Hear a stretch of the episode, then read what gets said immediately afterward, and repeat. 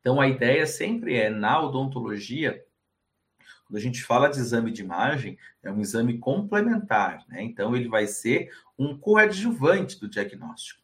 A imagem sempre será sugestiva de, compatível com, com exceção do odontoma composto, que é aquele composto por vários dentinhos, certo?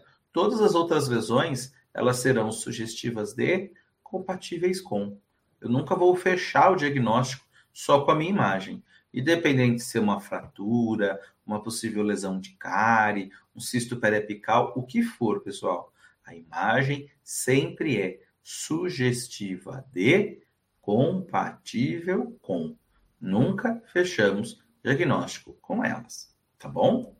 Então, só para a gente entender melhor como que funciona essa situação, então, a gente tem que ter na nossa cabeça que para fazer a interpretação de uma imagem, ou melhor, para a gente chegar a um diagnóstico, que é o centro aí do nosso, do nosso gráfico, nós temos que, ou nós podemos, né, lançar mão dessas situações que temos aqui. Então, a gente pode ter o exame clínico, os exames laboratoriais, a anamnese e os exames de imagem. Vejam, esses quatro juntos, pessoal, deu uma desconfigurada aí, peço desculpa. Esses quatro juntos é que vão me dar possibilidade do diagnóstico, certo? Então, por exemplo, se eu pego um exame laboratorial e verifico que a glicemia daquela paciente está alterada e ela está apresentando quadros recorrentes de, de candidose bucal, eu posso pensar que isso seja por conta da diabetes dela que está descompensada, por que não? Certo? Se ele tem uma alteração do quadro de ureia, da questão do, do tempo de coagulação, eu posso pensar em outras situações que podem complicar o meu procedimento cirúrgico, certo? E na anamnese, a gente vai ter nada mais, nada menos do que todo o contexto desse paciente. Então, toda a situação pregressa, a situação atual, seja ela médica, odontológica, a queixa do paciente, isso é uma coisa muito importante. Quando o paciente se queixa conosco, quando ele relata algo para nós, nós vamos conseguir aí, por vezes, pelo que ele está nos falando, conseguir ter uma ideia do que pode ser o diagnóstico, do que pode ser que esse paciente esteja apresentando, tá? Nós também teremos aí o exame clínico. E aí cabe uma atenção especial ao exame clínico. Exame clínico está acima de todos os outros, porque eu posso fechar diagnóstico com exame clínico apenas. Mas eu não posso fechar diagnóstico com os outros exames sozinhos. Consegue entender? O exame clínico, ele é soberano ele é padrão ouro.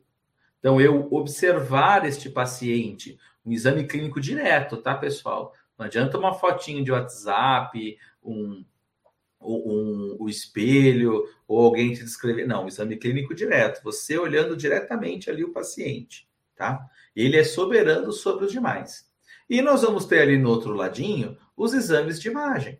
Os exames de imagem serão requeridos, eles serão sugeridos eles serão solicitados quando a gente observar que apenas o exame clínico não nos foi suficiente.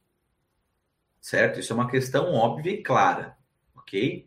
Porém, pessoal, dentro dos exames de imagem, nós temos uma infinitude de procedimentos e possibilidades. Eu tenho desde a radiografia periapical, interproximal, oclusal, eu tenho a tomografia, ressonância, ultrassonografia, densitometria, eu tenho tomografia licoidal, eu tenho vários exames, métodos de localização, que eu posso utilizar para tentar chegar no meu diagnóstico, certo? Por vezes, o que a gente precisa é só mudar o ângulo de que a gente está olhando.